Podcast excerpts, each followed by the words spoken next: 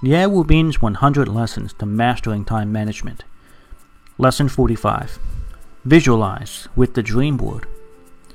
Hello everyone, my name is Ye Wubin from Yixiaoneng. I'm so happy to be with you now at 6 a.m. on the Ximalaya app. For those of you who have been following my lessons, welcome back. And if you're new here, welcome aboard. I'm so happy to have you with us.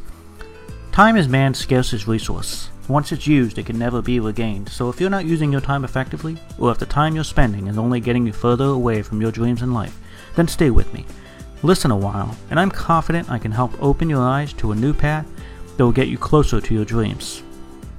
I want to remind you there are 100 classes in this album, and every class lasts about 6 minutes. It is updated at 6 a.m. New York City time each morning. Today I want to demonstrate how a dream board can be used to visualize and articulate your dream in a balanced way. I will do this by sharing my own dream board with you. First imagine 8 squares surrounded by a ninth central square. This arrangement of squares is called a Sudoku. The 8 squares are used to represent the 8 concerns of life. By focusing on these 8 concerns you are balanced in your life. Now first realize that you don't need to know exactly what your goals are for each of the eight dimensions. You also don't need to have goals for your entire life. This is because not everyone's goals and dreams are firm, and they may, as time passes and you live more experiences, change. Having said this, it is usually a good idea to commit to goals of one year for your dream board. The first picture in my dream board is an arm flexing its muscle and an Apple Watch, and that is in the lower right corner with three circles. To me, this picture represents healthy living. Do you care about your health? What efforts do you make each day to maintain your health? Do you go to bed early? Do you get up early? Do you exercise? Do you pay attention to your diet? In order to be healthy every day, I use the Apple Watch to exercise and draw circles until the three circles are full.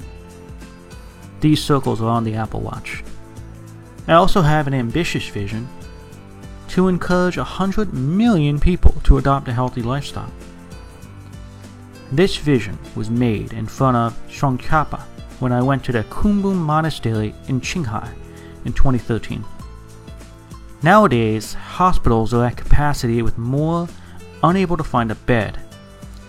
Therefore, my desire is to improve health so much that doctors will need to be laid off from the lack of new patients.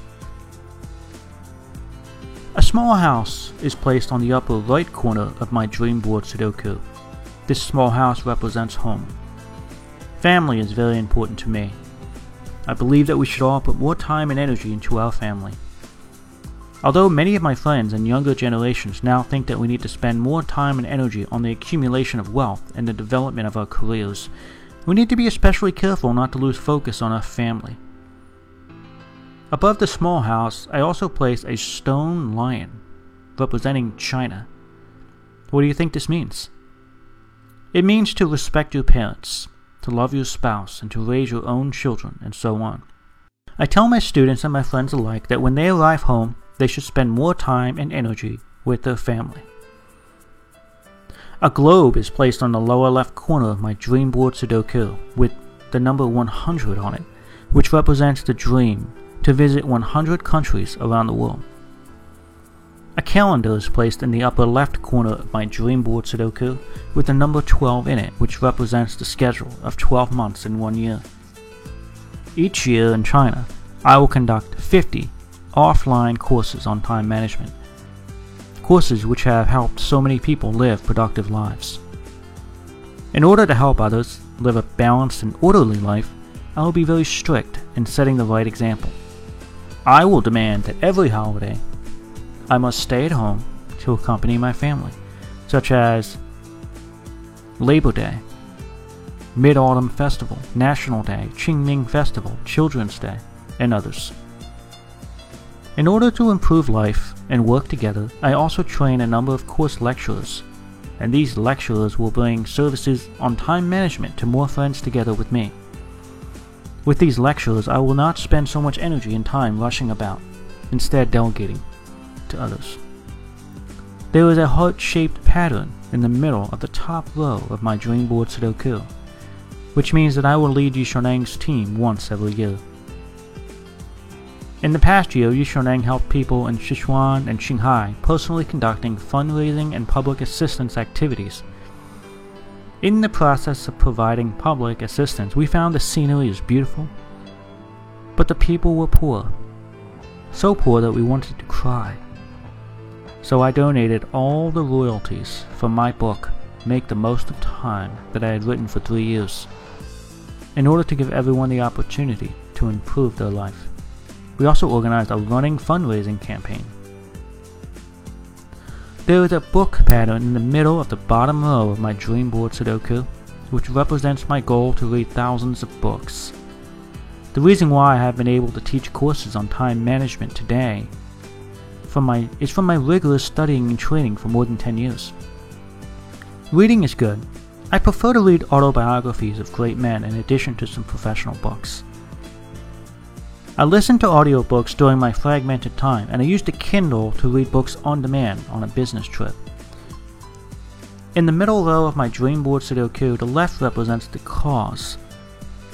In other words, a lot of people together. The right side represents wealth. Can you see how the dream board helps me visualize and remember my dreams and goals in life? I recommend you also make a dream board for yourselves and make it your mobile phone's screensaver. Always look at your dreams and goals and always keep in mind it will prevent you from falling into confusion and chaos. In the next lesson, I will continue to talk about why visualizing our dreams is so important. See you later. These audio lessons are translated by Yu Yixiaoneng's partner CC and then recorded by her husband Justin. I wish you great success today. See you tomorrow.